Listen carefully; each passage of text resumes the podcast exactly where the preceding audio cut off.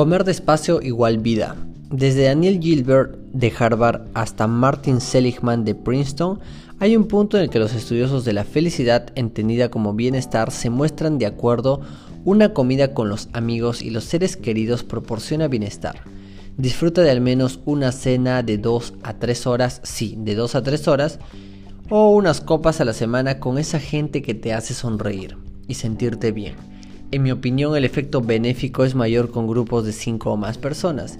Dos momentos propicios para hacerlo, las cenas de los jueves o las copas después de cenar y el almuerzo de los domingos.